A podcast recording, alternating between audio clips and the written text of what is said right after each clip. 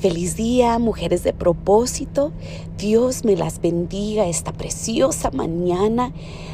Tan contenta por una semana más, contenta por un día más y estamos ya a 12 días de la Navidad. Esta semana quiero enfocarme en el tema recibiendo a Jesús como el protagonista.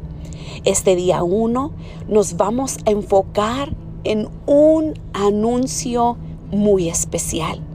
Sabe, eh, la historia, el relato de Lucas en los primeros capítulos tiene la forma de, de comparar la historia de dos no nacidos y cómo se va desarrollando esta historia, todo el proceso hasta su nacimiento. Se va contando la historia de Jesús y Juan el Bautista de una forma paralela y según una estructura narrativa muy sencilla. Comenzamos los anuncios del nacimiento de Juan y del nacimiento de Jesús. Y después, bajando el capítulo 1 de Lucas, es el nacimiento y la presentación de Juan. Y según los demás versículos de ese capítulo 1 y comenzando el 2, el nacimiento de nuestro Salvador Jesús.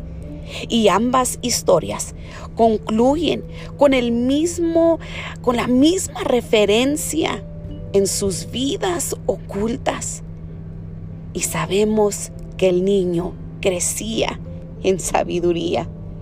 El espacio dedicado a Jesús es cada vez mayor. En el relato del nacimiento y presentación es, es tres veces mayor. Es como que si Juan el Bautista fuera teniendo cada vez menos importancia y Jesús fuera ocupando cada vez más espacio dentro del relato y por tanto dentro del interés de la narración. Es evidente que las cosas en la vida no suceden sin más, sin ninguna razón, razón que escapa a nuestra comprensión en la mayoría de las ocasiones. El relato escrito por el médico Lucas quiere resaltar la importancia de que lo que está sucediendo está lleno de tanto significado. No son muchas, no, no son muchas las mujeres estériles o vírgenes que conciben, ni a muchos se le aparecen ángeles para anunciárselo. Solo si Dios interviene es posible. Dios interviene en la historia de cada persona. De hecho, Dios es siempre el protagonista de toda historia. Sí, mujer de propósito, Él es el protagonista de tu historia, de tu libro, de cada capítulo, de cada momento difícil y cada momento alegre. Él sigue siendo el protagonista de tu historia. La clave está siempre si el hombre le da si tu mujer le das a Dios el papel de protagonista que le pertenece, o, ser, o será que a veces pretendemos nosotras usurparlo, tomar el lugar de Dios. Pero hoy yo te animo y te reto que le des a Dios ese lugar siempre en tu vida, en tu corazón, en tu mente.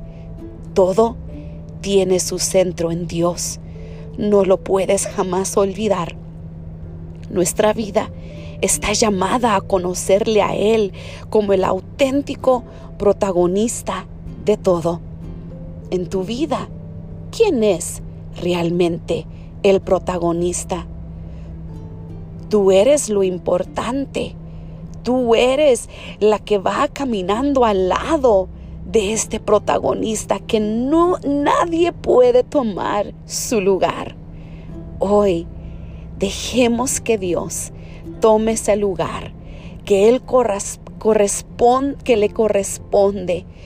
Vamos a recibir su favor sobre nuestras vidas, confiar en este en nuestro creador, confiar en el protagonista de esta historia y llevar a cabo su plan aquí en planeta Tierra. Espero que el día de hoy puedas abrazarte de este protagonista tan maravilloso, de nuestro dulce Salvador. Dios las bendiga. Un fuerte abrazo, mis hermanas.